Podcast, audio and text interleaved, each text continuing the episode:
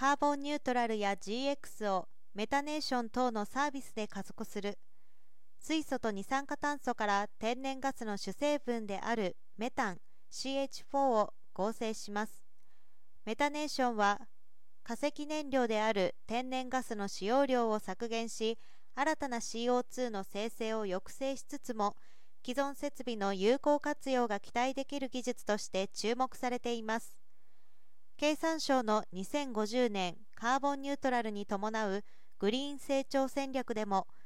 次世代熱エネルギー産業に位置づけられる重要な分野になっています。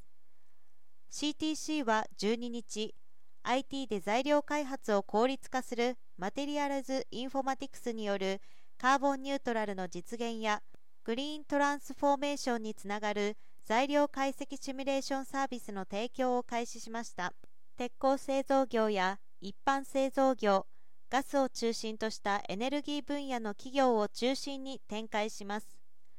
新サービスはメタネーションに関連するシミュレーションと工場の製造過程における材料の端材をリサイクルして使用材料の削減や CO2 削減につなげるコンサルティングサービスであり8月に体系化した GX ソリューションの一環です。